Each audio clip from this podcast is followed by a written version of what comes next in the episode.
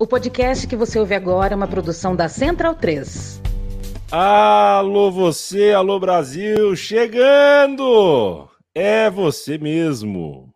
Este é o podcast da Trivela, entrando no ar, primeiro como livecast, a gente troca ideia aqui como livecast, depois como podcast em seu tocador preferido, é, ao vivo. São 8h32 do dia 17 de novembro de 2022. A gente comemora e agradece a sua companhia, seja ao vivo, seja gravado. Eu me chamo Leandro e a mim, muito prazer se é a sua primeira vinda. Bom revê-lo se você está aqui pela segunda vez ou mais do que isso. Eu estou ao lado de Felipe Lobo, Bruno Bonsante Leandro Stein. Vou tentar falar alto, fazer umas graças hoje aqui, porque eu tenho três uh, moribundos uh, ao meu lado aqui. Esses meninos trabalharam nas últimas 72 horas, eles trabalharam 72 horas. Eles estão com olheiras, é, esqueceram de pagar as contas, é, é, o, o, gato está sem ração, é, a, a planta não regou.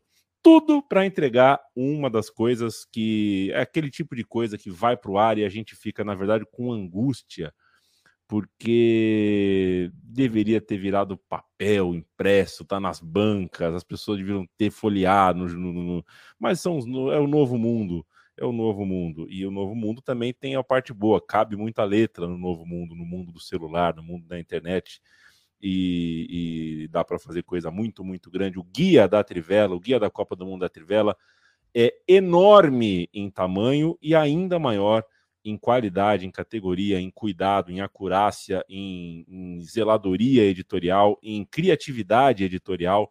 É um golaço. Vocês já fizeram guias em outras Copas do Mundo, mas é, ainda, evidentemente, não li todo o guia, li algumas partes do guia que foi lançado hoje é, e não me parece ter dúvidas que é o melhor de todos. E olha que isso não é algo fácil de ser feito, dado dada a qualidade do que vocês já apresentaram, por exemplo, na Copa de 18. Vocês são bons demais, mas estão cansados. Tudo bem, Felipe Lobo? Salve, salve, tudo certo aqui. Foi, eu vou, vou te falar, sendo bem sincero, a gente ouve é, primeiro, obrigado, né, por, pelos, pelos registros. A, a, gente, a gente ouve várias vezes e falamos muito entre nós que vira e mexe aparece alguém é, dizendo ah, a trivela de antigamente era muito melhor. E, enfim, coisas desse jeito, assim, ai, que saudade da trivela de antigamente. Eu entendo quando tem uma certa nostalgia da revista, porque, pô, a, a gente acho que nós aqui, pelo menos, pelo menos a nossa geração foi formada muito sonhando em trabalhar numa revista, né? Eu lembro que vários dos meus colegas de faculdade sonhavam em trabalhar na Bravo. Você vê? É, a Bravo, coitada, assim, as revistas é, foram sumindo, né? A Bravo era uma, na época que eu estava na faculdade ainda, eu e o, o Stein fizemos uma faculdade nos mesmos anos, mas é, em períodos diferentes. É, muita gente é, nossas, nossos conhecidos eram muito empolgados com cultura, queriam trabalhar com cultura, tal. Um deles, que foi da minha sala, Felipe Maia, trabalha, foi morar na França, trabalha até hoje, escreve para o Guardian, é um cara ferrado. Mas é doido, né? Porque a gente é, imaginava o futuro vendo revistas dessas magníficas, né? A gente, eu, Stein, vendo a placar, né? Vendo aqueles puta guias que eles faziam de coisas enormes e tal. E, enfim, o mundo mudou, né? O mundo muita, mudou. Aí, muita gente pediu pra gente, pô, queria esse guia impresso e tal. A gente até queria também, mas tem umas desvantagens também do Guia Impresso, né? Que, por exemplo, hoje teve vários cortes é. e a gente fez o quê? Foi lá e atualizou o guia. Tá Mas sabe o que acontece? O, real, né? a, a, revista impressa é, teria gente para fazer a edição com olhos descansados, gente é. para fazer a, a outra edição, a finalização. Vocês, meninos, vocês são três e a impressão que dá quando a gente vê o trabalho de vocês é que foram 18 pessoas que trabalharam no negócio, foram três. Isso é o que mais deixa uh, a gente chocado. Chocado positivamente, claro. É, não, não me canso de dizer o quanto sou fã de vocês. Leandro Stein, deixa eu te falar uma coisa. É, se eu tivesse uma banda de rock, ou de outra, é, eu, eu juro que hoje o nome da banda seria Bela Kochap. Cara, que malmaço, né, cara? Que puta nome. Puta nome. Vou torcer para esse cara ser muito bom na vida. Vou, vou contratar ele em todos os futebol managers. É, é, eu vou me decepcionar com o Bela Kochap, o Leandro Stein. Eu ainda vi pouco dele. É um bom boa zagueiro, boa noite. É um bom zagueiro. Fez uma boa temporada com. Surgiu né, no, no Bochum, depois tá, foi para o Southampton. Até achei que na péssima atuação da Alemanha contra o Man, ele ainda deu alguns combates bons, mas a defesa estava totalmente exposta, né? Mas é um zagueiro muito jovem, é um zagueiro que, que tem potencial, que, que tem essa, essa possibilidade de vingar, sim, de, de dar frutos, principalmente numa seleção da Alemanha que sofre com zagueiros, né? Zagueiros lentos, ele tem mais explosão, isso ajuda um pouco porque a fase está muito ruim, principalmente pensando nos, nos zagueiros do, do Borussia Dortmund. Isso que o Lobo falou de trabalhar em revista, só para corroborar também, acho que tive esse sonho de, de trabalhar na Placar, e não sei se você sabe dessa história, a mim, depois da Copa de 2014, eu cheguei a ficar, só falta assinatura com a Placar, não aconteceu porque, enfim, a Placar quase fechou na época, e aí o pessoal que queria me contratar foi acabou mandado embora, mas no fim das contas, oito anos depois, digo muito feliz que continuo na Trivela, que, que bom que, que faltou só assinar que eu continuei na Trivela, porque acho que o que a gente, nós três principalmente, mas muita gente também que ajuda a fazer a Trivela, você incluído, é, é muito mais gratificante do que se eu tivesse realizado esse sonho de infância de trabalhar na placar. No fim das contas, a Trivela é meu, meu sonho de infância que acaba sendo cumprido. Lindo, lindo, Stein. Aconteceu algo semelhante comigo, viu? É, eu, eu, queria trabalhar na CBN, né? Por muito tempo a CBN era o meu lugar, assim. Passei, depois fui um adulto, fui morar pertinho da CBN, então passava lá tal. Aí um dia me chamaram, a CBN me chamou. Falei, opa, Acho que agora vem o convite. Eu já tinha meus cabos eleitorais lá dentro, né? O Paulo Massino, o Vitor Birne. Nada. Era para me, me colocar de maneira artificial no campeonato da imprensa. Para eu ser o centroavante do time desse, no campeonato da imprensa. Para trabalhar nunca me chamaram, mas para bater uma bola me chamaram, tá bom também. Tem problema não. Bruno Bonsante. Se eles soubessem, boa... né, que você é, é muito bom zagueiro, mas é ainda melhor jornalista, né? Eles tinham te é. chamado, né? Um dia, um dia, quem sabe, Lô. Mas é isso, como disse o Stein, é... chega uma hora que a gente também é... perde, perde certos fetiches, né? Eu, para me tirar da Central 3, é claro que eu preciso, como estava falando antes do ar aqui, estou fazendo frila de coisas que eu nunca imaginei que eu fosse fazer. A gente faz, a gente trabalha bastante para conseguir fechar as contas, tudo, mas para me fazer uh, alguma coisa me dá mais prazer do que me deu esses 10 anos de Central 3, é muito difícil que, que, que apareça. Bruno Bonsante, sabe que hoje de manhã é, eu, eu, eu tenho um celular que quebrou semana passada, né? Preciso ah, comprar é? um celular novo. É, é caro, né? Comprar celular novo, é um desfalque que a gente não espera. Só que o celular velho estava programado para despertar 8 da manhã de. Não, menos que isso até, não sei se era 7 e meia, sei lá, é, de quinta-feira. E ele despertou hoje. Só que não dava para desativar o alarme, porque a tela não, não, não aparece mais, a tela não abria mais. E, e ele ficou tocando pela casa. Meu irmão tá aqui em casa, não conseguia. Acordou, acordou todo mundo, né? A gente não. E a solução foi jogá-lo na parede para ver se ele parava de tocar. Ele se espatifou e não parou de tocar. E não parou. Ah, eu... Porra, não dava para desligar o celular? Não dava, não, não dava porque não aparece a tela, não tem como. Ué, mas não tem um botãozinho que você segura para desligar? Tem Podia ter jogado na privada também. Foi o que eu fiz. Ah. Resolveu, okay. resolveu. Resolvido, né? mas bom, não era sobre isso que eu, tudo bem, não era sobre isso que eu queria falar contigo. A gente vai falar bastante de Copa do Mundo, mas antes, vive Isabel, né, Bruno Bonsante? Perdemos a Isabel aos 62 anos, uma das principais atletas do, do, do, do nosso esporte, do vôlei especificamente, mas uma mulher que entendeu muito antes de muita gente sobre direitos, direitos da mulher, direitos do atleta, e não é do nossa seara aqui, a gente fala muito mais de futebol, mas a Isabel, é, ela também não está restrita ao vôlei, nem restrita a, a, uma parte esportiva olímpica, né? a Isabel é da sociedade, uma grande que a gente uh, se despediu ontem.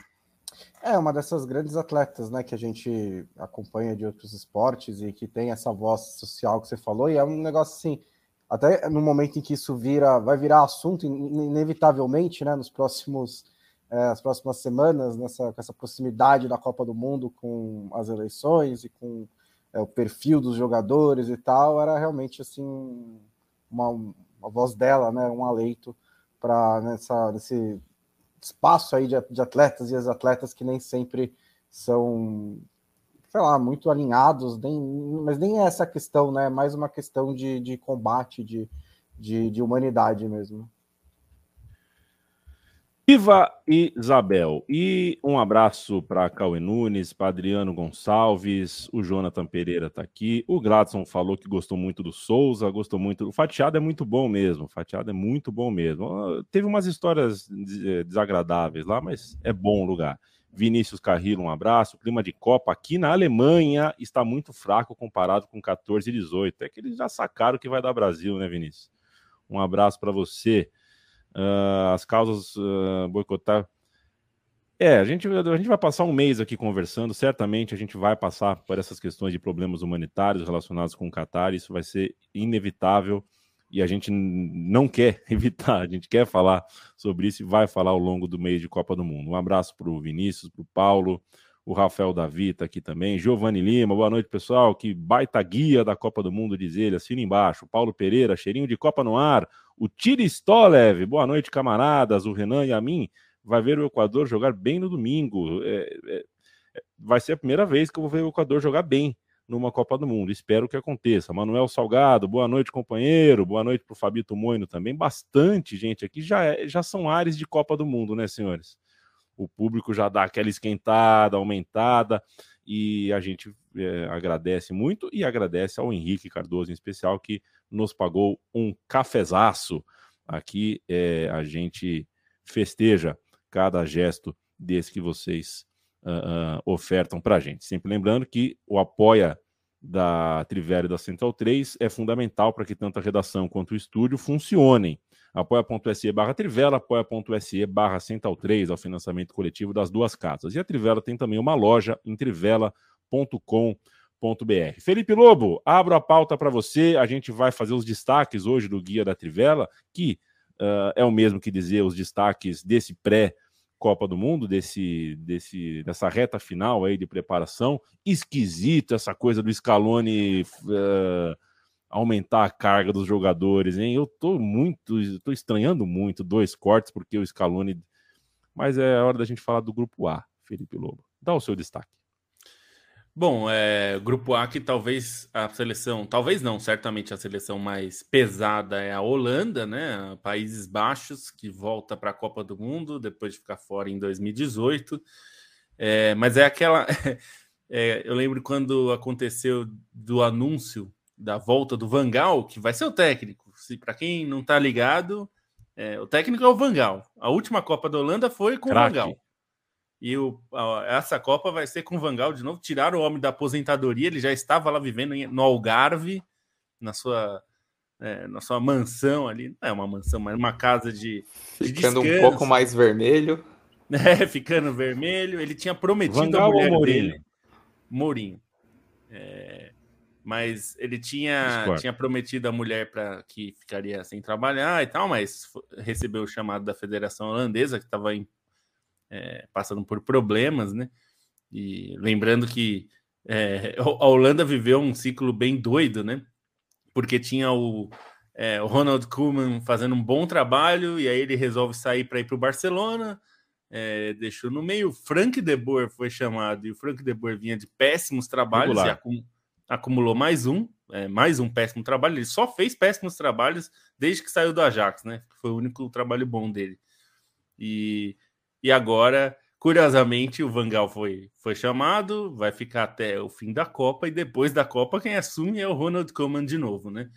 E, e acho que a Holanda vem bem mais forte do que, é, do que a gente estava acostumado a ver nos últimos anos. É, acho que mostrou bastante coisa interessante.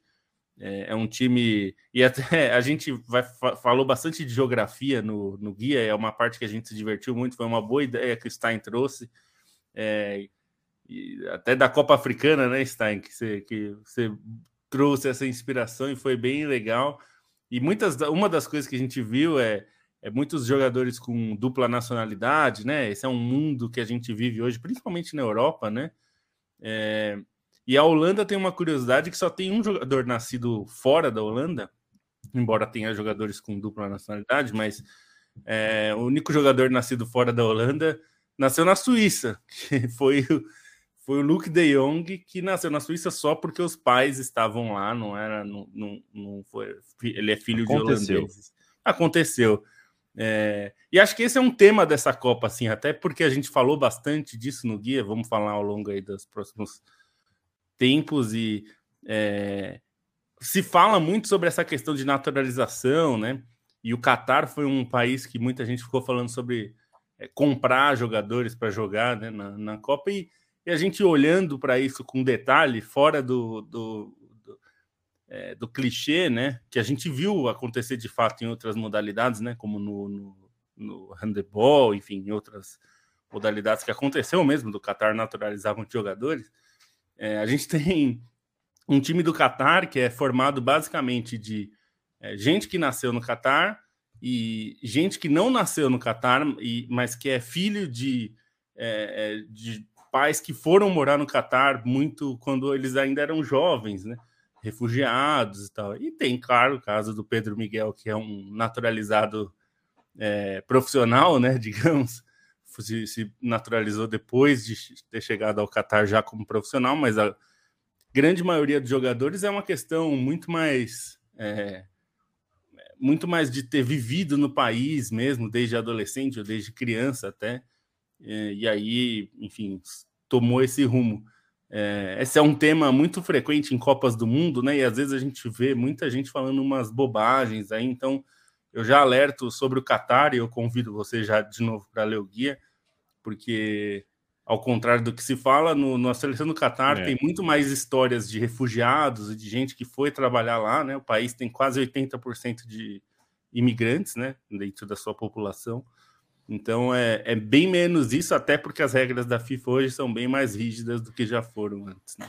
E eu, eu, eu, só uma coisinha, amor, que eu estava conversando hoje com o Chico, né? Chico, CEO da Central 3 e, uhum. e e a gente falou sobre essa questão, né? Saiu um esquema esses dias mostrando todos os jogadores que não nasceram nos seus países, né? Que vão jogar a Copa do Mundo.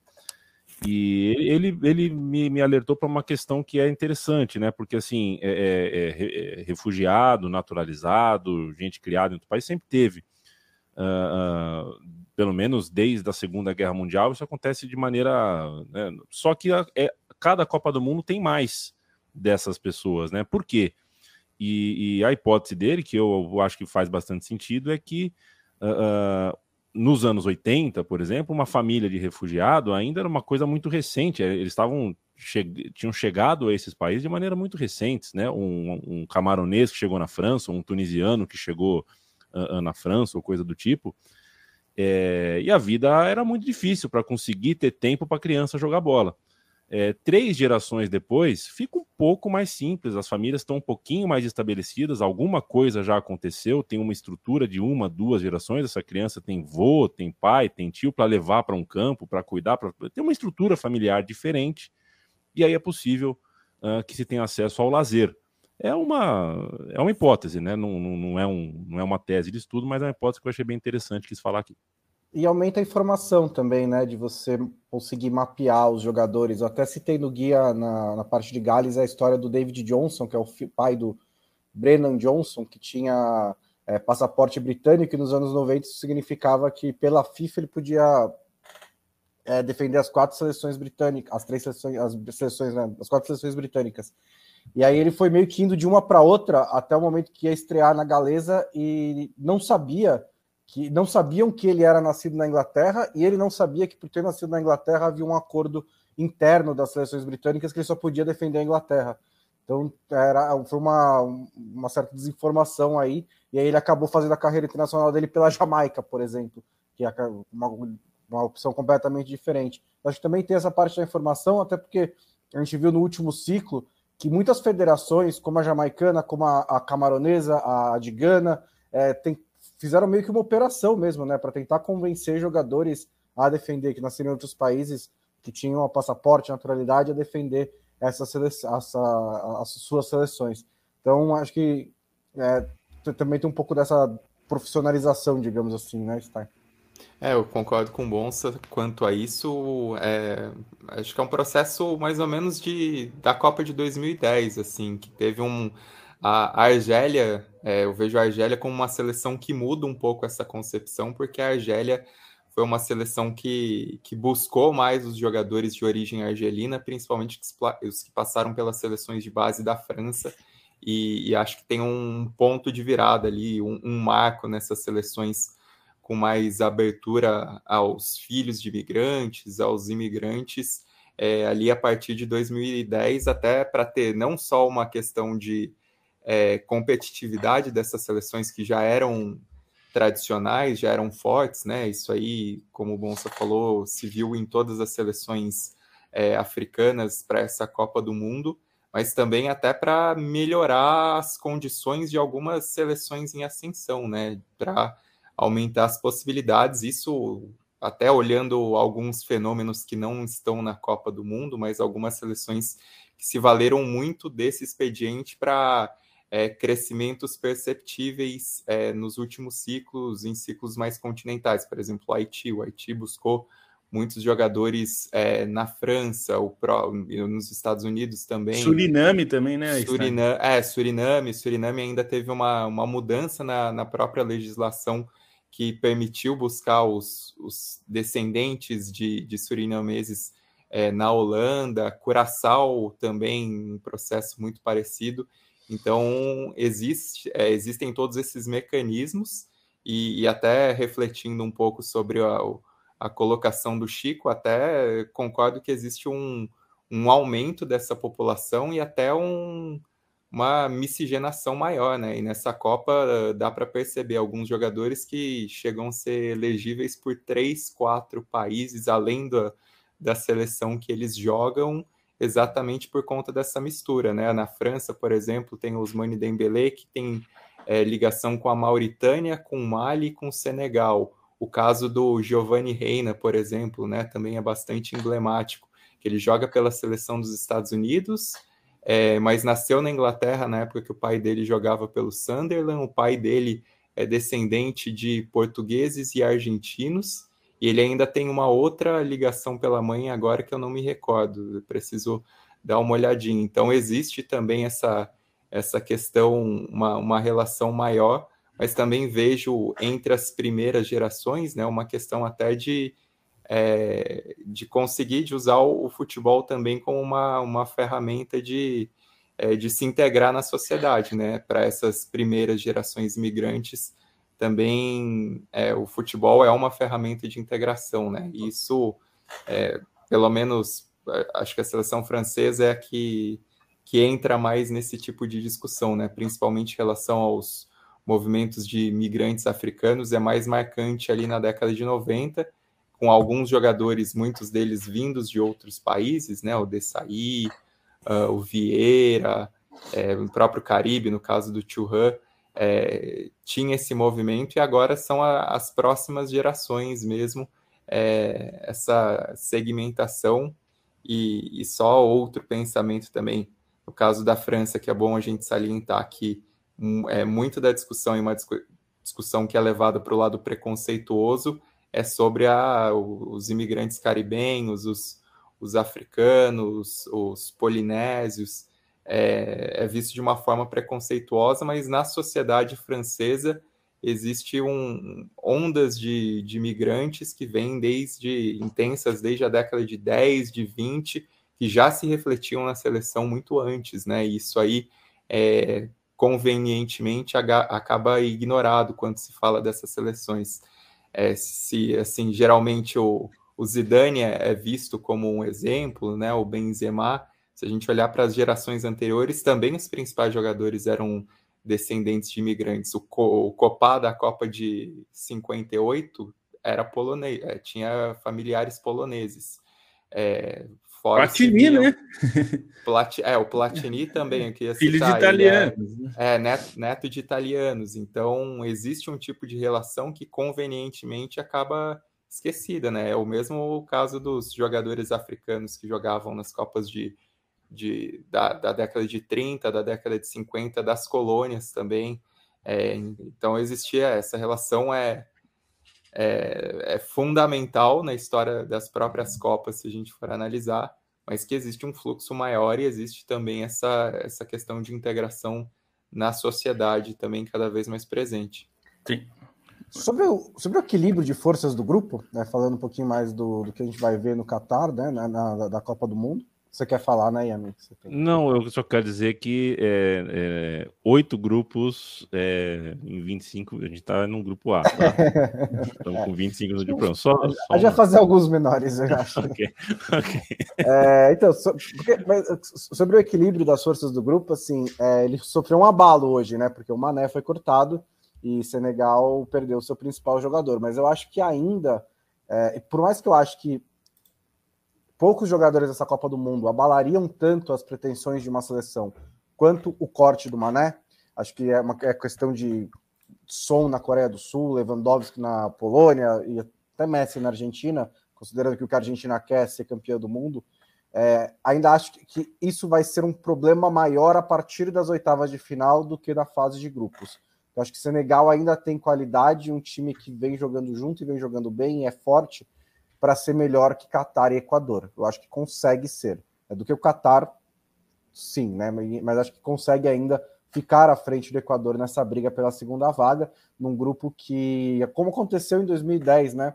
É, quando teve também uma seleção fraca, que foi cabeça de chave para o ser país sede e caiu junto com a França. Dessa vez aconteceu de novo, agora caiu com a Holanda. Então você tem a Holanda ali como essa cabeça de chave extraoficial do grupo e, essa, e é realmente a seleção mais forte. É, não é, como o Lobo até falou do, do Van Gaal, né, não foi um ciclo legal, é, totalmente perfeito né, da Holanda, mas teve momentos de muito bom futebol, né, principalmente recentemente uma goleada fantástica sobre a Bélgica, é, que, que causou em Bruxelas, né, causou grandes problemas ali, que mostrou Bruxelas. bem a força dessa seleção. Tá, só para fechar esse grupo, acho que tem um ponto que vai permear toda essa discussão sobre França e imigração. Tem um negócio na, na, no Qatar que chama Aspire é, Academy, né? Que é a, a, a, academia de futebol, a categoria de base criada pelo Qatar e que fez muita diferença. Vários desses jogadores, mesmo alguns que nasceram fora, né? E que foram para lá cedo, passaram por lá. Isso tem muito a ver com, com o que a gente vai ver na geografia de todos os times. É, não é, não é exatamente orgânico que uma, uma, região tenha mais jogadores, né? Então, no caso do Catar, que é basicamente uma cidade bem grande, né? Não é bem um país é, em termos de tamanho, né? Territorial. É, a Aspire Academy acaba fazendo bastante diferença, não para o nível mundial. O Qatar vai passear só, não vai fazer nada demais na Copa, mas para o nível da, da Ásia, por exemplo, já é uma seleção que briga por vaga, né? Se não, se não fosse a Copa lá, talvez brigasse como ganhou até a Copa da Ásia. E a gente vai ver. É, é, isso tem a ver com o fato da França ser a grande produtora de talento do mundo, porque Claire Fontaine é, é um grande projeto, é uma grande ideia, bem executada, mas com muito dinheiro. E como a gente vê na geografia, né? Acho que todos nós fazendo a geografia dos times percebemos, não é por acaso que muitas regiões ricas formam muitos jogadores formar jogador custa dinheiro. O Qatar, para tentar ter um time, já que é um país quase artificial. Será que tem né? dinheiro lá? É, passou a criar essa academia, trouxe muita gente é, é, importante de futebol para trabalhar lá, é, entre eles o técnico, que é um jogador, é um, um, profissional formado no Barcelona, na Espanha e tudo mais. Então, é, formação de jogador tem muito mais a ver com dinheiro do que com cultura futebolística. Isso acho que isso é importante dizer. Quando a gente chegar no Brasil, eu falo mais disso. E só um Perfeito. ponto, só para fechar mesmo. É, ao contrário de muitos países sede, o Qatar teve 10 anos para se preparar para essa Copa do Mundo, né? E, e é um, porque. Oi? 12, 12, é verdade, foi 2010. É, e e, e para o Qatar foi realmente assim: é um período que permite criar uma geração de jogadores, né? Se você tiver o dinheiro, porque é, é, é um país com pouca, pouca tradição no futebol, é, que é a minha principal crítica, né, à escolha do Catar, além das outras questões, né, mas assim, futebolisticamente o problema é ser, não é ser no Oriente Médio, não é nem ser um país pequeno, é ser um país que tem, não tem tradição no futebol. Então eles puderam praticamente construir uma geração de jogadores a partir do momento em que ganharam a Copa do Mundo. É, outros países sede não precisaram fazer isso, porque eles já tinham, né, tradição no futebol, mas mesmo se precisassem não teriam tido tanto tempo, porque teve essa, essa particularidade, né, das duas da de 2018 e 2022 ter, sido escolhidos ao mesmo tempo. E eles saíram do zero para tornar alguma relativamente competitivo na Ásia. Isso. No mundo não, mas na Ásia sim. Exato.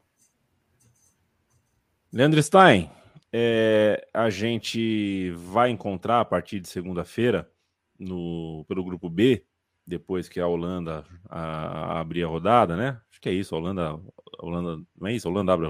Acho que não, né? Acho que joga antes a Inglaterra, né? A Inglaterra joga antes, depois a Holanda. A gente abre a segunda-feira com o grupo B. A gente sabe que a Inglaterra tem grande chance de fazer as sete partidas, é, mas me parece um grupo muito. Na hora de separar é, página de notícia, né, Leandro Stein? Notícia, torcedor, gente que está no Catar, esse é o grupo, foi o grupo mais rico para mim porque são quatro países com noticiário muito caótico, né? Noticiário muito fervente, né? Tanto a Inglaterra com Copa, Gales com Copa, Estados Unidos, porque tudo eles, eles têm uma cobertura muito massiva de tudo. E Irã, que, cara, é que a gente não entende persa, então boa parte das coisas a gente não consegue acessar. Mas o Irã, e é so, especificamente sobre o Irã que eu quero falar com você no grupo B, é, tem pode, de repente, a gente pode estar diante de uma das grandes histórias fora de campo dessa Copa do Mundo. A seleção do Irã chega sob um escrutínio público muito sério, porque uh, a população do Irã, uh, uh, pelo menos grande parte da população do Irã, tem alguma expectativa de que política e futebol se emaranhem ao longo da campanha dessa seleção. É, e, e, é impressionante, né? Como a história do Irã em Copas do Mundo, ela tá tantas vezes ligada com, com esse lado político, né? Mesmo se é, muito provavelmente a gente vai ter o texto, mas na, na Copa de 78 é, alguns jogadores chegaram a parar de jogar ou se refugiaram em outros países é, pós-revolução em 79, né? E, e aí nas Copas mais recentes o futebol muitas vezes serviu exatamente como um caminho para se discutir a, a, questão das liberdades é, quanto às mulheres, né? A comemoração da classificação para a Copa de 98 é muito marcante nesse sentido. Foi um jogo em, em Melbourne, e aí, durante a comemoração no, no estádio Azad em Teherã, é, se não me engano, 3 mil mulheres acabaram forçando ali para conseguir entrar no estádio e para ter esse, esse rompimento quando elas não eram permitidas, né? Hoje existe Hoje existe uma permissão é, meio mandrake, assim, meio é, bonitinha para vender para o mundo, mas é um, um ponto de, de, discussão, né? A, a abertura para as mulheres nos estádios, ao longo dessas últimas quase duas décadas e meia, ela foi importante justamente.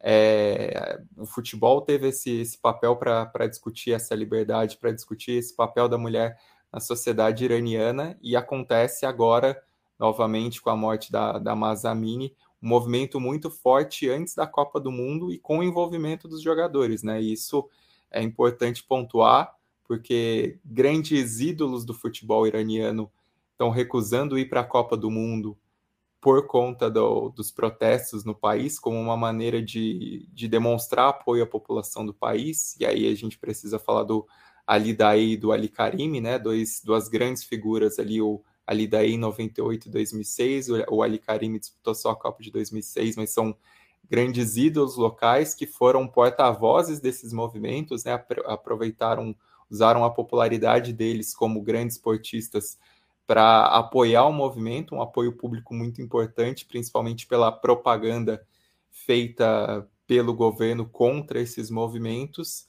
E, e isso está tá dentro do debate em relação aos jogadores, né? Como os jogadores vão se posicionar.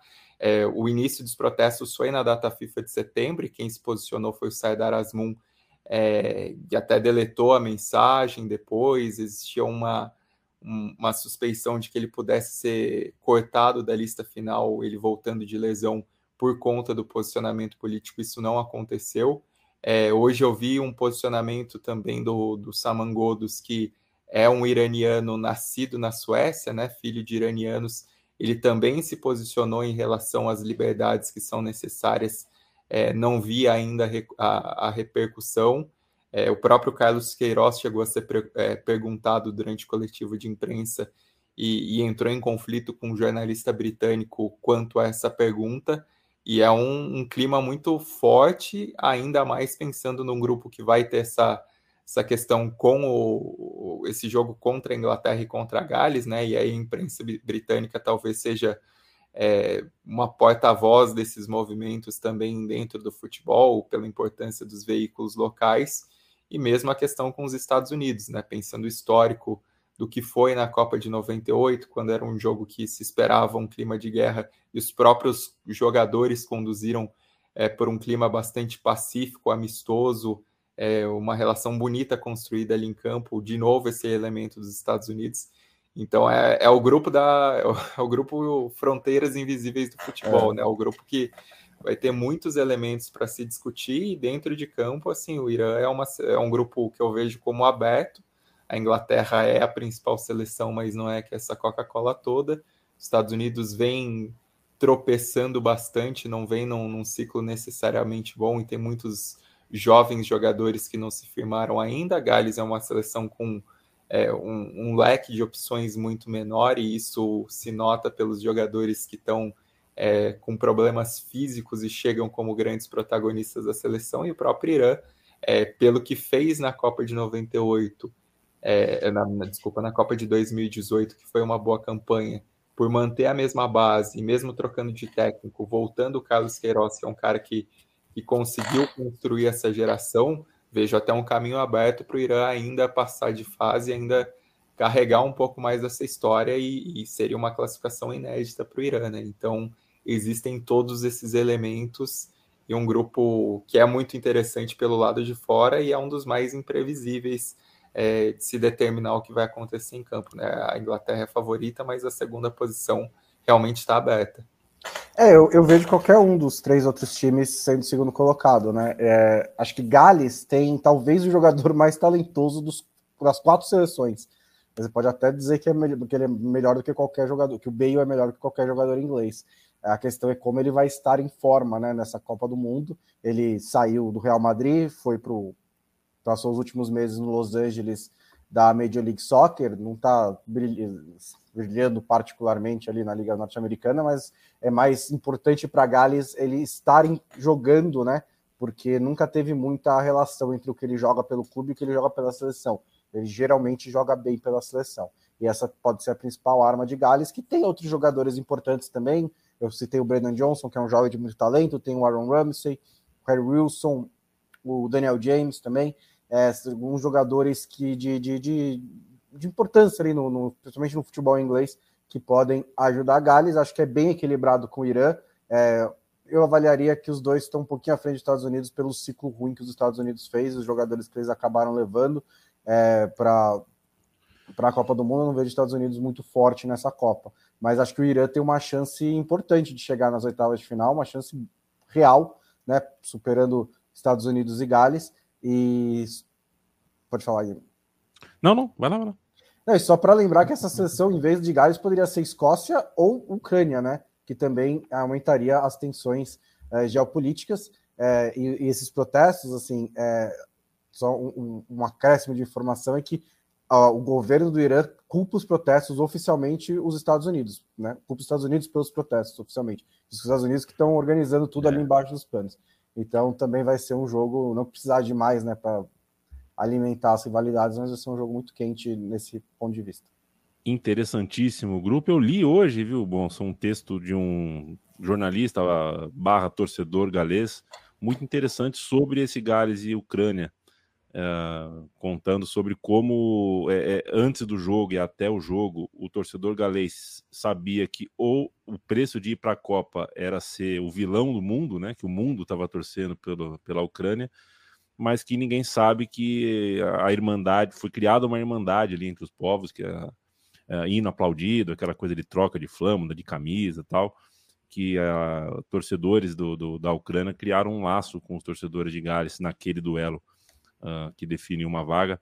E eu, de fato, não esperava. Fui um dos que, poxa, com todo respeito a Gales, queria a Ucrânia. Imagina a Ucrânia nesse grupo, que doideira que ia ser. Se Gales já é, você imagina a Ucrânia. Senhores, vamos falar de KTO. A KTO é nossa parceira de longa data, de longuíssima data, e a KTO estará com a gente ao longo da Copa do Mundo. Por que, que o Matias Pinto não está aqui hoje? O Matias Pinto está num avião rumo a Doha. É, mentira, já fiz essa mentira, faço ela de novo, farei outras vezes. É, mas a gente tem uma parceria muito legal, é muito gratificante a gente ter uma parceira mundialista ao longo desse, desse mês de podcast de Copa do Mundo. A gente terá a KTO por perto e você pode ter a KTO por perto acessando kto.com e colocando na hora de fazer a sua inscrição, o seu primeiro depósito, com o cupom Trivela, você ganha 20% de free bet. A Copa do Mundo tem um zilhão de modalidades de aposta, você pode escolher algumas de, de prazo imediato, de médio prazo, de longo prazo, decidir quem acha que classifica, até onde que tá, cada seleção fica, quem é o artilheiro, quem não é. Tem muita opção de Copa do Mundo e, como acontece toda quinta-feira, é, o Bruno Bonsante e o Felipe Lobo trazem dicas para você tentar ganhar uma moeda junto com eles. Começa contigo, Felipe Lobo. Tá no mudo. Agora sim. Focando no jogo que vai abrir a Copa, Catar e Equador, é, não tenho grandes expectativas desse jogo, mas a gente não tinha também Rússia e Arábia Saudita e acabou tendo um monte de gol, né? Foi uma goleada e tal. Então eu vou colocar três opções aqui. Eu diria para quem está nos ouvindo, para não necessariamente fazer as três, tá? Você escolhe uma para fazer, porque, enfim, no mesmo jogo, assim, apostar três modalidades é um pouco perigoso. Mas eu vou colocar aqui, primeiro, Acima de 2,5 gols, aqui é um otimismo. É, na verdade, é quase um desejo, porque a tendência e a, a cotação mais baixa, portanto favorita, é de menos de 2,5 gols. Mas eu estou apostando no dois, mais de 2,5 gols para de repente ser divertido, né? A gente começar a Copa bem, então tá pagando 2,54. Aí, se você quer apostar em alguém para ganhar o jogo, é, hoje eu vou fazer que nem o Bruno Bonsante, que é uma aposta mais segura. Então, é, apostar no Equador, mas com empate devolvendo a aposta, que está pagando 1,62. É, e, por fim, é, uma que eu acho interessante, e essa é bem provável, eu acho, é empate no primeiro tempo. Empate só no primeiro tempo, independente do resultado do segundo tempo. Está pagando 1,90. Eu acho uma cotação bem boa para o empate no primeiro tempo, considerando que Copa toda a estreia de Copa é tensa, né? E quando é o jogo de abertura, mais ainda. Então, é, eu acho uma, uma cotação bem interessante essa de 1,90 para um empate no primeiro tempo. E empate por qualquer resultado, tá? Não importa o número de gols. É, sou mais cauteloso mesmo, então eu vou. Eu, eu sugiro também na segunda-feira, que vai ter Estados Unidos e Gales, é, o empate devolve a aposta a favor de Gales, que eu acho que é um jogo, no mínimo, bem equilibrado entre as duas seleções. É, a cotação tá 2 para essa aposta, uma cotação bem boa, caso o Gales ganhe o jogo, caso o Gales não ganhe, o dinheiro volta. E aí na terça tem Argentina e Arábia Saudita e um gol do Messi contra a Arábia Saudita é, tá 1,72. Então eu ficaria muito de olho nessa cotação e pegaria rápido, inclusive, porque acho que ela vai baixar pra caramba até a, o começo do jogo. E também na terça tem França e Austrália, e é uma possibilidade real da França golear esse jogo, né? E o, o over 2,5 acima de 2,5 gols tá em 64, que também acho que é uma boa cotação. KTO.com, um beijo, um abraço para todo o time da KTO e vamos juntos para a Copa do Mundo do Qatar. Paulo Duarte, um abraço, Coach Danny, um abraço, nota zero, Coach Danny. Colocar, pegar uma camisa da Holanda e escrever Vanderlei é nota zero. André Ferreira, um abraço para você também. O Gabriel Casnati está aqui pedindo um abraço para o amigo fã da Trivela. Esse amigo chama-se Michael. Hoje em dia, né, Gabriel, essa coisa de mandar abraço, a gente fica um pouco com medo do, do de ter um trocadilho. Então vai só Michael. Uh, vai que tem uma pegadinha aí, né, Gabriel? Mas acho que não. Você é gente boa. Você não faria isso, né? Um abraço. Juan Pablo, um abraço para você. Já mandei. Wilson Menezes, é, obrigado pelo elogio ao meu corte de cabelo. O pessoal também falando bem do, do, da cor da minha pele. Que hoje, hoje deu um sol, viu? Hoje deu um sol bonito aqui. Aí tô Tô queimado. Gladson uh, pede um programa de quatro horas e meia. Tem gente que citou o Recoba aqui, eu já quase saí da live. Adriano, Bobão, Recoba, Boban, claro. Juan Pablo, Kenneth Anderson ou Oliver Bierhoff? Essa pergunta é boa, Juan Pablo. Oliver Bierhoff, porque gol de ouro. Quem fez gol de ouro tem. tá em outro patamar no mundo. E um abraço para o Rafael Davi, que pergunta se eu tô com saudade da, das frases de incentivo nos ônibus das delegações, né? Tinha isso, né? Teve isso. isso. mas pô, é um barato. Essa coisa de ônibus com vidro fumê, que não dá para enxergar os caras, eu acho uma besteira. Essa coisa do ônibus pegou, né? As pessoas gostam de acompanhar o ônibus. Gostam. Então, então que, que, que, que se torne o, um evento, o ônibus. Ora essa. Uh... Não, já peguei sim, Leonardo Ávila. É que, é que não dá, não. Não dá, não. Um abraço para você, Leonardo Ávila. Ô, ô, gente, vamos pro grupo C? No comecinho do programa, eu falei, né, Bruno Bonsante, que estra estranhei essa coisa da seleção argentina ter dois cortes ao mesmo tempo em que o técnico afirma com, categoricamente que acelerou os processos. Ele falou com essas letras, com essas palavras, acelerou os processos. O que ele fez? Teria feito, né? É, colocou o time para treinar num nível máximo porque quem tivesse para estourar, estoura de uma vez. Se a lógica é essa, para mim é muito esquisita. E a Argentina teve duas baixas, a verdade é, é essa. E sei lá, achei meio esquisito, mas a Argentina chega já muito perto das oitavas de final, até porque tem a estreia, que geralmente é o jogo mais complicado emocionalmente. A Argentina deve ganhar. É, é, os dois jogadores que foram cortados, né, o Nico Gonzalez e o Joaquim Correa, são bons jogadores. O Nico Gonzalez é até mais importante ao longo do ciclo, é um cara que é, jogou muitos jogos com o Scaloni nesses últimos anos, é, mas também não são nenhum, nenhum dos dois, ele muda muito o preço do peso, né? Assim, são jogadores um pouco mais periféricos ali da seleção argentina, e os dois estavam é, com, chegaram na Copa com problemas físicos, né? O Nico Gonzalez não jogava desde que o time do Lobo lá quebrou ele no, contra a Fiorentina, né, em 22 de outubro, e o, o Joaquim Correa estava com uma tendinite no joelho que já estava atrapalhando ele nos últimos jogos da Internacional. É, então, pode ser que aumentou a intensidade, os caras já estavam com problemas pré-existentes, sofreram um pouco mais, mas é, ele estava falando ao longo da semana né, que a lista não estava 100% fechada porque tem algumas questões é, de, de, físicas e que ainda é possível fazer mudanças na lista. É, mas não, não acho que muda muito a situação da Argentina. Né? É a favorita nesse grupo, vai ter, acho que na Polônia, principalmente, a principal adversária, porque esse não é um, um, um, México que chega na Copa do Mundo voando, né?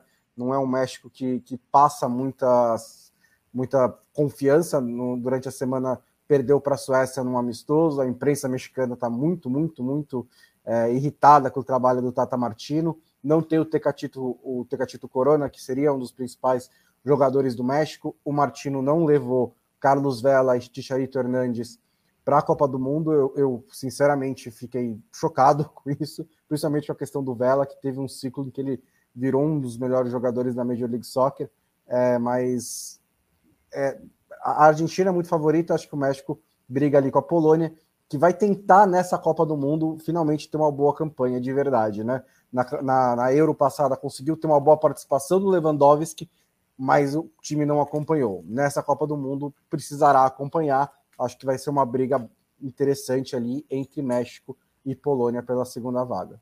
E é leão de eliminatória, está em a Polônia, é isso? Ah, é, ela fez uma maracutaia da vez passada até para ser cabeça de chave, né? E meu palpite ousado é que a Arábia Saudita não sei se vai ser essa baba toda. Talvez apanhe da Argentina, mas tal assim, não, não acharia tão surpreendente se a Arábia Saudita resolvesse aprontar contra a Polônia e México, considerando que tem um bom técnico, né? O, o Renard, que foi campeão africano com Zâmbia e com Costa do Marfim, levou Marrocos para a Copa. Assim, a Arábia Saudita historicamente tem estabilidade com treinadores em Copas, vide Parreira demitido no meio da Copa de 98 e acertou dessa vez e tem uma base num, num clube só, né? Algo parecido com o que acontece no Catar com Al Sadd é o que se nota na Arábia Saudita com Al Hilal. Alguns caras não são nem titulares no Al Hilal, porque o time é cheio de estrangeiros, mas tem bons jogadores, né? O Salem Al Dawsari é um, um ponta arisco, já tinha feito uma Copa de 2018 razoável dentro das limitações da Arábia Saudita. É um time que, pensando no que foi em 2018, é melhor, mas aí para ser suficiente, para tentar repetir 94, quando a Arábia Saudita fez uma grande Copa né, e chegou as oitavas de final, aí tem uma grande diferença, porque em 94 tinha os, talvez os três maiores jogadores da história da Arábia Saudita estavam naquele time e não parece muito ser o caso desse time ainda que tem alguns, alguns bons valores. Perfeito. Gente, eu vou, eu vou me dar o direito aqui de passar. que eu quero. O grupo E é um grupo candente, o grupo D uh, nem tanto. O grupo D a gente tem a questão da, das lesões da França, é uma França uh, um pouco mais incógnita do que poderia ser. A gente tem a Dinamarca, que né, uh, muito se diz de já deixou de ser uma surpresa possível, porque né, se todo mundo aponta a Dinamarca como surpresa, ela deixa de ser surpresa, mas a Dinamarca pode ir longe. E a gente já falou sobre a questão, enfim, a seleção da Tunísia com, com muita influência francesa, a gente já falou bastante hoje sobre refugiados. Eu vou pular o grupo D, acho que o. Tá. o, né, acho que a, a, única questão do grupo D é se a Dinamarca pode superar a França. Eu acho que pode, acho que existe a é, né? possibilidade. Né? Acho que a França ainda está muito forte, mesmo com os desfalques, mas não tem jogado muito bem. E na última Liga das Nações levou um pau da Dinamarca nos dois jogos, né? Então é, existe uma possibilidade real da Dinamarca ficar à frente da França se não fizer. É, é, bom, é bom que seja um jogo pau dessa vez, né? Porque em 2018, Dinamarca e França foi. foi Pior jogo da Copa. Pior jogo da Copa e fedeu, né? Um jogo, um jogo fedorento. Felipe Lô, a palavra fedorento é bom, né, Felipe Lô? Gosta da palavra fedorento. É... Felipe Lobo, que é um homem muito cheiroso, não sei se vocês já tiveram, né? Vocês ouvintes. Felipe Lobo é sempre cheiroso, cara. Interessante isso. O Felipe Lobo, é, a Costa Rica já chegou em quartas de final de Copa que ninguém dava nada por ela, né? É, ah, caiu num grupo com Uruguai, Inglaterra e Itália. Tchau. Não, chegou nas quartas de final. Dessa vez caiu num grupo com Espanha e Alemanha. É, dá para ela, dá para o Japão. A gente realmente vai ter um monólogo dos europeus. Eu queria um panorama seu para esse grupo E, que a gente está muito atento, né? No, no segundo, no, no, segundo domingo de Copa, a gente vai ter esse jogaço entre Espanha e Alemanha, e são duas seleções que chegam talvez menos badaladas do que mereciam, mas chegam forte. Chegam fortes. É sobre, sobre Costa Rica, eu, eu lembro muito de 2014, após a Costa Rica ter saído do grupo, é, sobrevivido ao grupo, né? que falavam que era o grupo da morte, e a piadinha era que a Costa Rica chegava e se apresentava dando a mão e falando: Eu sou a morte. É, uhum. que, né, no fim, quem, quem morreu foram os outros. É, mas dessa vez, até é, acho mais difícil repetir o feito, não só porque é um feito, e todo feito é difícil de ser repetido, né? Evidentemente, mas porque o time não parece ter a mesma qualidade do que tinha antes, embora continue com um dos melhores goleiros do mundo. A gente ressaltou, ressaltou isso todo o ciclo, né? Falando do Keylor Navas, desde a saída dele do Real Madrid, é, não aproveitamento dele em, no, no Paris, Saint-Germain. É um desperdício ter um goleiro desse porte, desse calibre no banco, né? Do PSG, sendo que é um cara que pode jogar em boa parte dos times aí. É, mas é, é, eu, é engraçado, né? Porque realmente Inglaterra, é, Espanha e, e, Alemanha vieram com menos cotação, mas é, eu acho que a Espanha, por exemplo, é um time muito forte, não pela individualidade, não tem talento como já teve em outros momentos no seu ciclo mais feliz, mais vitorioso, mas é um time a cara do seu treinador, que é um chataço, né? O Luiz Henrique é um dos maiores malas do mundo. É, mas ele é, tem o, conceito. O, o, Lobo não vai acompanhar a tweet do a live do não, Luiz Henrique no Não, tava aparecendo, não lembro quem falou que tava aparecendo o louquinho da praça, né? Ele tem problemas com a, com a imprensa, né? É, é, é. até o, o, Fernando Calas, lá, que é da agência Reuters, mora na Espanha, brasileiro, de, comparou um pouco a relação atual do Luiz Henrique com a imprensa espanhola é, com o Dunga na Copa de 2010, com, em relação à imprensa brasileira, porque é bem, é, é bem bélica a, a, relação, né? Eles, eles ah, têm muitos momentos de tensão. É, mas o Luiz Henrique, apesar de tudo isso, é um dos melhores treinadores da Copa, né? Entre os técnicos de seleções, eu acho que ele só ficaria atrás é, do Hansi Flick. Eu acho que ele está ali é, é, um nível parecido com o do Tite, com a diferença que ele tem feitos na Europa, porque ele é europeu, né? Claro. Mas é, eu acho que ele é um dos melhores técnicos dessa Copa. É raro ter um técnico desse porte, campeão de Champions e com grandes trabalhos aí.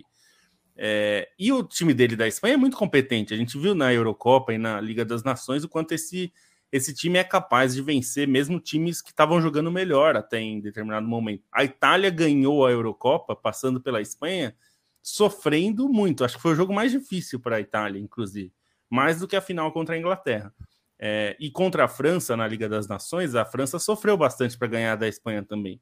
Então, novamente, não pelo talento puro, porque, bom, o atacante vai ser o Morata, é, mas tem, tem muitos jovens e tem um time muito coletivo e sólido. Uma das coisas que ninguém consegue disputar com a Espanha, nenhum time do mundo, nem a França, nem a Argentina, nem o Brasil, ninguém vai conseguir, é querer disputar, ter mais posse de bola com a Espanha. Ninguém consegue. Em relação, a questão é que para você vencer a Espanha, você não precisa ter mais posse de bola que ela, né? E acho que os times sabem disso. Então a questão vai ser um pouco essa. E aí a gente vai ver o que a Alemanha vai fazer. A Alemanha é um dos, tec... é um dos times que eu tenho mais curiosidade de ver nessa Copa, justamente pelo que eu falei. Eu acho que o Hansi Flick, se eu fosse votar, eu diria que ele é o melhor técnico entre todos os 32 que estão na Copa. É... mas é, é um técnico de trabalho curto também, né? Mas é que é o que mais me encantou do que eu vi. É, mas ainda, ainda não dá para dizer que o trabalho dele na Alemanha já está nesse nível, né? Ficaremos de olho, Felipe Lobo. A, o grande jogo, né, o jogo dos favoritos do grupo acontece na segunda rodada e na primeira e na terceira uh, os entre aspas patinhos feios, né, japoneses e costarriquenhos têm a chance de conseguir alguma coisa a mais. Eu é, sempre tenho já... curiosidade de ver a seleção do Japão, sempre tenho. É bom principalmente. Time, é, é bom. Pois é, é e depois time. do que aconteceu em Tóquio e, na Rússia, né? Quase pegou quarta de final, quase mesmo. É bom. É que no, ver, no, nesse grupo eu acho que não tem chance porque o grupo é difícil mesmo. E a Alemanha é um time. A Alemanha eu acho que é um time que se encaixar na Copa, eu acho que tem mais talento até do que a Espanha para chegar até o fim e é, ganhar a, a Copa. Não, a, ninguém a, vai ficar surpreso se a Alemanha ganhar a Copa. Os principais problemas da Alemanha em 2018 era muito uma geração envelhecida e uma defesa, principalmente, que não estava conseguindo jogar bola, né? Não estava no nível da Copa do Mundo. Sim. Foi basicamente isso que aconteceu. E um técnico defesa, que estava é, mal, né? Que estava mal, é. E agora a Alemanha tem coisa nova, né? Tem gente nova chegando, tem principalmente o Musiala, que é um nome muito, muito bom. Tem o Sané, que não jogou, foi até uma, uma ausência contestada né, na Copa de 2018, não teve o melhor ciclo, mas é um jogador talentoso também. Então tem novos nomes chegando também na seleção da Alemanha. Vocês Bruno estão botando muita fé num time que não deveria ter toda essa fé, mas o programa já está chegando ao fim. A, a, minha teoria seria muito longa para. Mas dá para passar pelo Japão, não dá? É. Não, mas a Alemanha, é, enfim. Vamos para o Tá falando do grupo. Eu gosto, eu gosto do. Eu torço pela seleção do Japão. Gosto, torço pelo sucesso deles. Uh, Bruno Bonsante, aproveita que você molhou o bico. Uh, o grupo F a gente vai passar pelo Canadá, tá bom? É, Bélgica e Croácia chegam como favoritas. A gente tem a seleção do Marrocos uh, também com essa questão do caldo cultural, né? Caldo, uhum. caldo fruto de, de, de, de, de muitas, muitos jogadores não nascidos em Marrocos, mas acho que o Canadá uh, é, né, chegou depois de muitos anos. O Canadá é uma novidade na Copa do Mundo. Tem as suas questões aí, queria te ouvir. O grupo F a gente vai de Canadá.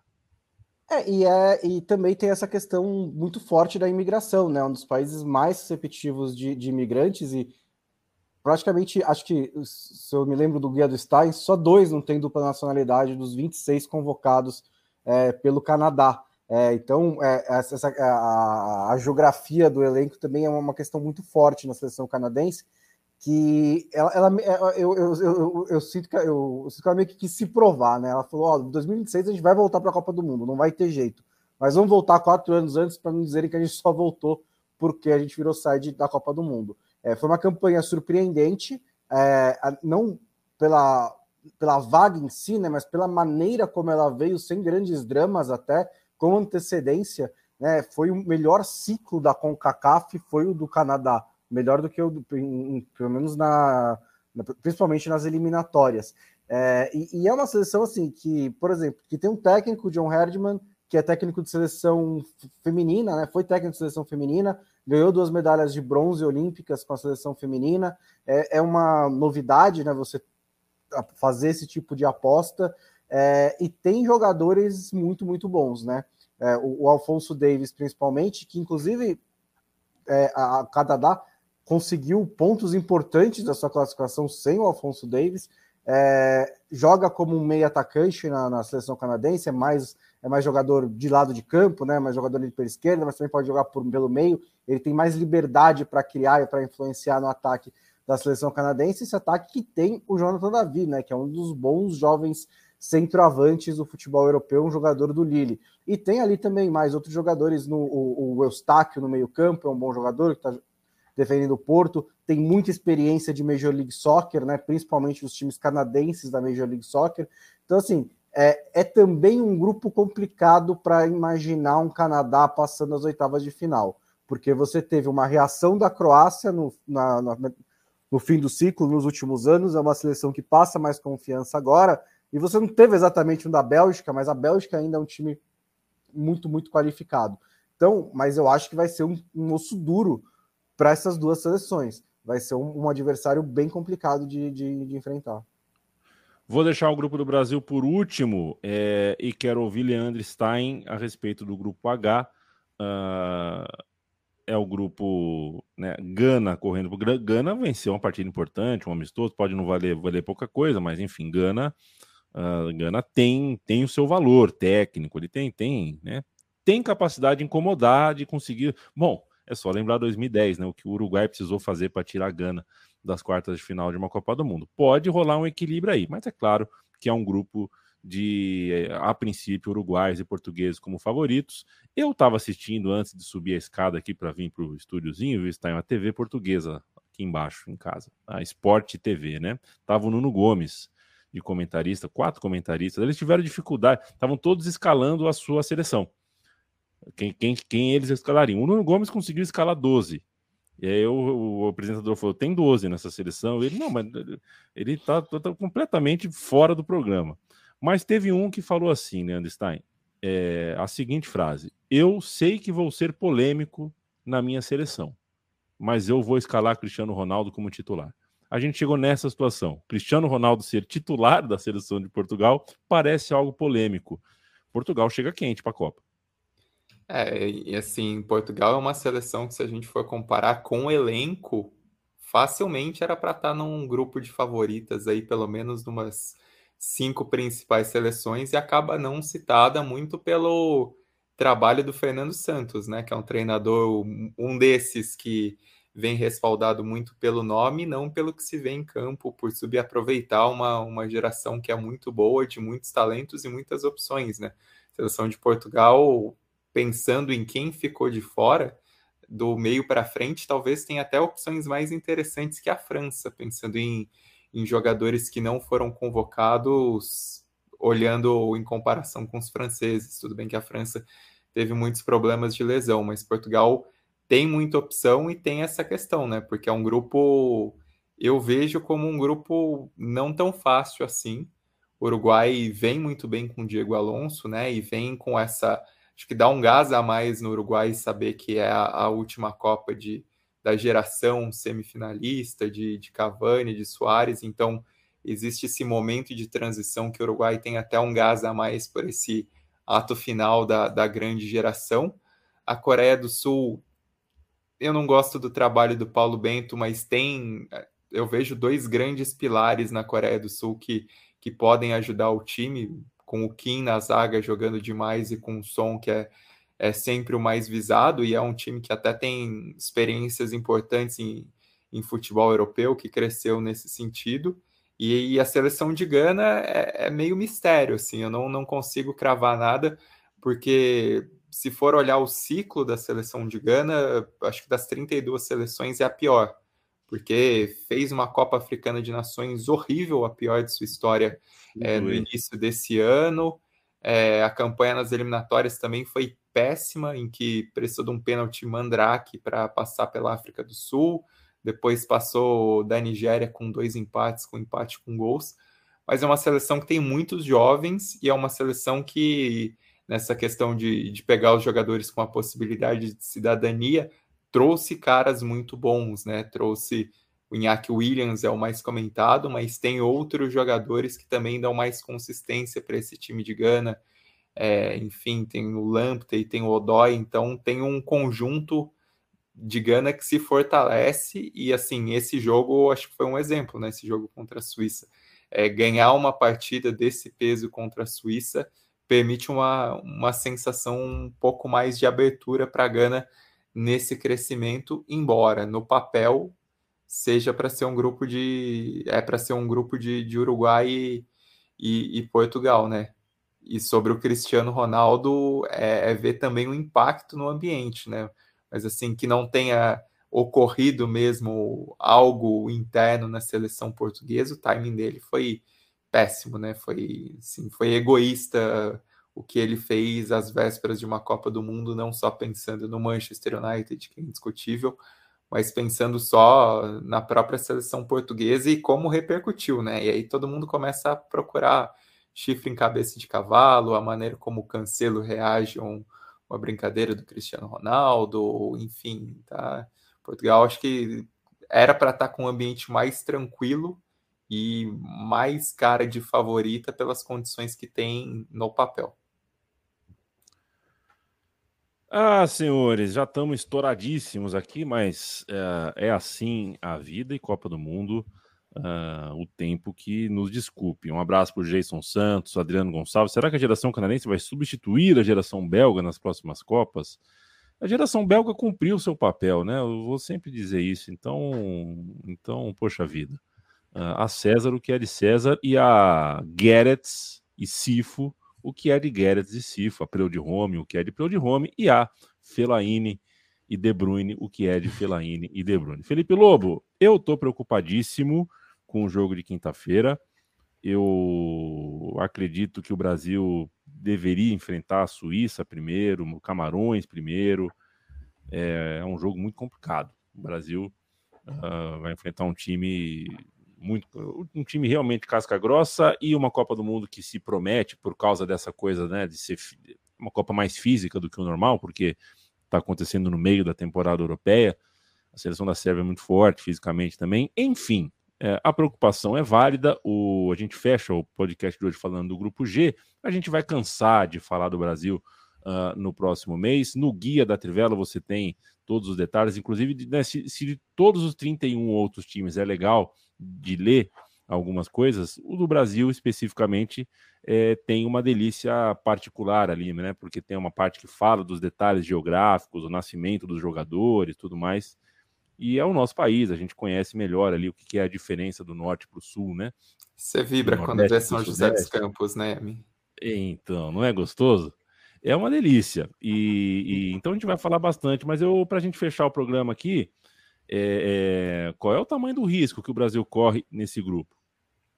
Olha, é, eu, eu não diria que é um risco de não classificar, por exemplo, mas eu acho que é um, é um grupo difícil, é bem mais difícil do que do que se pensava, assim, é, do que muita gente pensou, talvez, mas é, a Sérvia, é, eu acho que é um time perigosíssimo, não só para o Brasil. Eu acho que a aposta dessa vez é classificar em Brasil e Sérvia na última Copa, que esses três times estavam no mesmo grupo. Foi a Suíça que venceu a Sérvia no jogo final, né? Entre os dois, que foi até o jogo. Foi um jogo bem xadrez verbal também, né? Como falaram aqui, porque foi uma vitória suíça sobre a Sérvia com dois kosovares, né? É, de, et, etnicamente kosovares, é, fazendo gols e fazendo menção, né? A águia albanesa, né? Que é, é, com quem os kosovares dividem a etnia, né? E eu acho que dessa vez a Suíça tá, é, continua sendo um bom time, perigoso para qualquer um, inclusive para o Brasil, mas eu acho a Sérvia perigoso num nível acima. É, embora defensivamente a Sérvia não seja dos times mais confiáveis, mas é que do meio para frente da Sérvia tem uma característica que é muito chata de enfrentar para qualquer time bom. É, o time ele amassa os adversários fisicamente, amassa mesmo.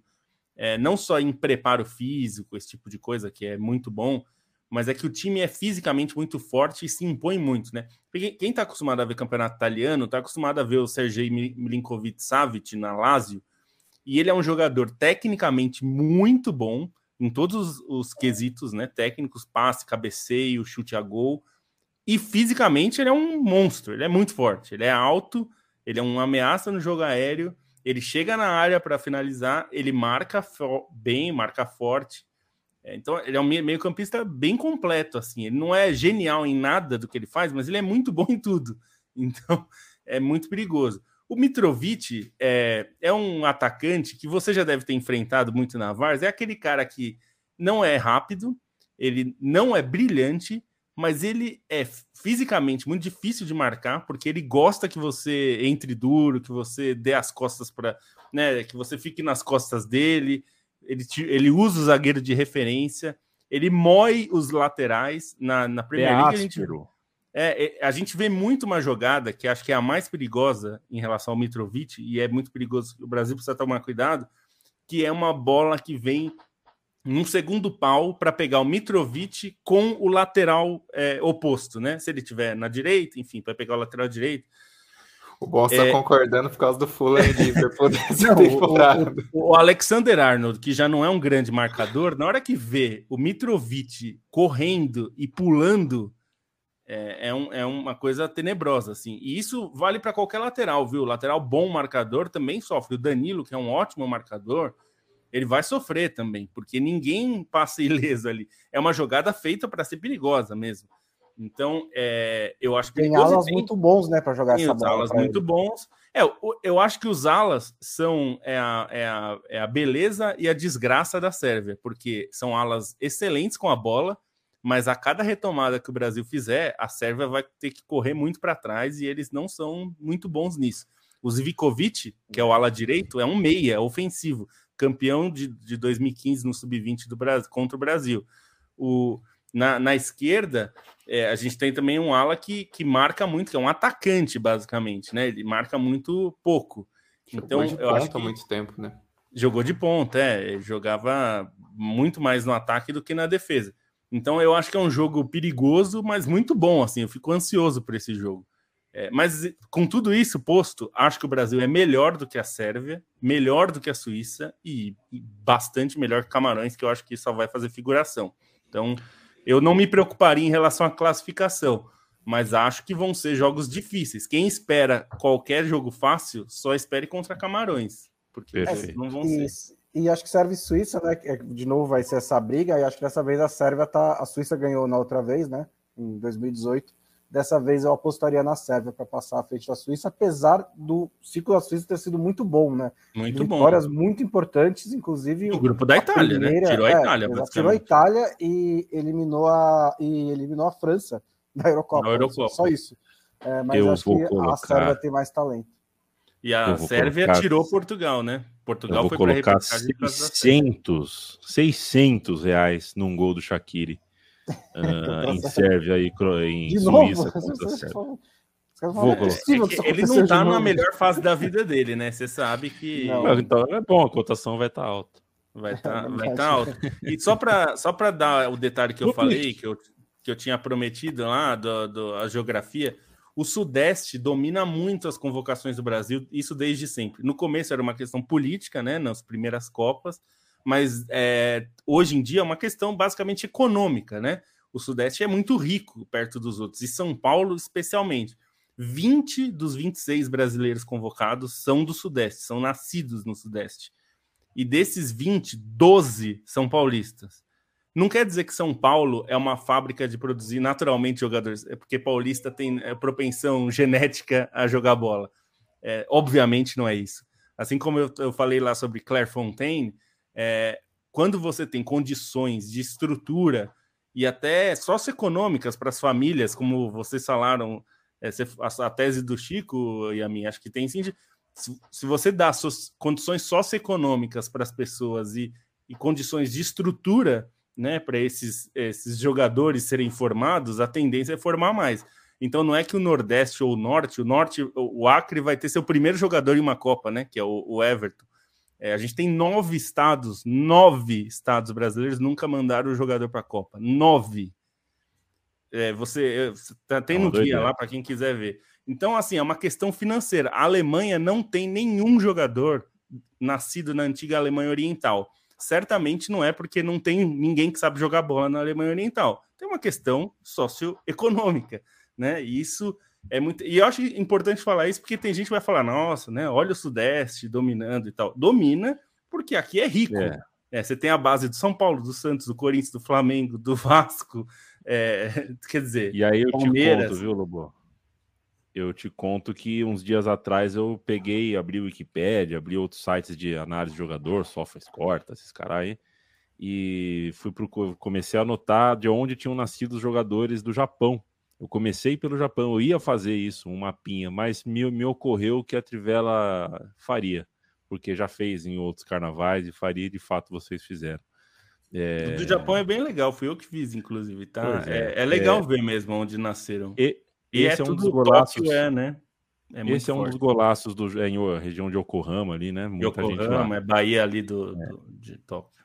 Esse é um dos golaços do jornal, um dos sintomas de que o jornalismo foi bem feito, né? Quando você uh, antevê uma coisa que o leitor uh, ou o ouvinte queria saber, queria fazer por conta própria, e quando o jornalista entrega isso, é um sintoma de que uh, acertaram na veia. Leiam o Guia da Trivela, favoritem o Guia da Trivela, porque não é para ler tudo de uma vez, mas leiam aos poucos, conforme as seleções vão jogando, estreando, conforme curiosidades surjam na tua cabeça. Indiquem para os amigos. É um guia que deu muito, muito trabalho de ser feito e um guia uh, de altíssimo nível e acurácia uh, profissional, informativa, editorial. O Guia da Trivela está em trivela.com.br. Você entra lá e lê não só o guia, como notícias todas outras. Na descrição do episódio, do... a gente vai deixar o link também no YouTube aqui Isso. também. Quem está vendo pelo YouTube tem na descrição do episódio e a gente vai deixar na descrição para você que está ouvindo no podcast também. Espalhe para os amigos, porque é, não só deu trabalho, mas eu, sem modéstia nenhuma, vou dizer: você não vai achar um guia desse, desse nível de profundidade. Eu falei isso para os dois aqui, então, ontem, na hora que a gente estava fechando, eu falei: não tem. A gente fez um guia que é realmente não tem em português, pelo menos. Não sei se em inglês você acha também, mas é. em português certamente você não vai achar. E com parcerias uh, muito enriquecedoras, né? Quando você, quando você já tem um guia suficientemente bom e você ainda inclui o Rafael Oliveira com os seus é um vídeos. Craque, né? Aí, é um aí, Aliás, aí agradecimento ao Felipe Santos Souza também, do Espreme a Laranja, que fez a seleção da, de, da Holanda, né? Países Baixos, e ele é, é, outro que eu vou dizer. Se, se tem alguém que sabe sobre futebol holandês, não é no Brasil, é em, fora da Holanda, uhum. é o Felipe. E agradecimento ao Rafa, ao Rafa, também, que permitiu que a gente colocasse o, complementasse o nosso conteúdo com o dele, que é muito, muito bom. Tchau, Landestein. Quando a gente se falar de novo, já será Copa do Mundo. Até mais. Até mais aí. O coração bate até mais forte, e só nisso que você falou, e a mim que é, de antever o que o leitor quer, e aí acho que é a diferença que, do jornalismo que a gente faz na Trivela. A gente não faz o que vai querer clique, não faz, ou enfim, o que vai bombar nas redes. A gente faz o que a gente gosta de ler. Então a gente se vê também muito com os leitores e, e é isso que está no guia. E acho que o guia, a cada quatro anos, é, é, a grande mostra de identidade que a gente tem. Espero que vocês curtam. Valeu, gente. Até domingo, que domingo tem podcast com, com Trivela Diário. Sejam breves, Lobo e Bonsa, porque o Leandro Stein finalizou muito bem o podcast. Beijo, beijo, Bonsa. Beijo, Yamin. Beijo para todos os ouvintes. Até segunda, até domingo. Beijo, Felipe Lobo. Até domingo. Acompanhem também, avisem seus amigos que vai ter Trivela todo dia. Então, é, em vez de você ficar lá vendo, né, discussões sobre sexo dos anjos, vem assistir com a gente. Vem, vem ouvir o Yamin, vem ouvir o Bonsa, vem ouvir o Stein, vem é. ouvir o Matias os nossos convidados, que a gente vai promete que a gente vai caprichar bastante. Se cada vez que eu pensasse em você sumisse um pedacinho de mim, epa, cadê eu? Um beijo.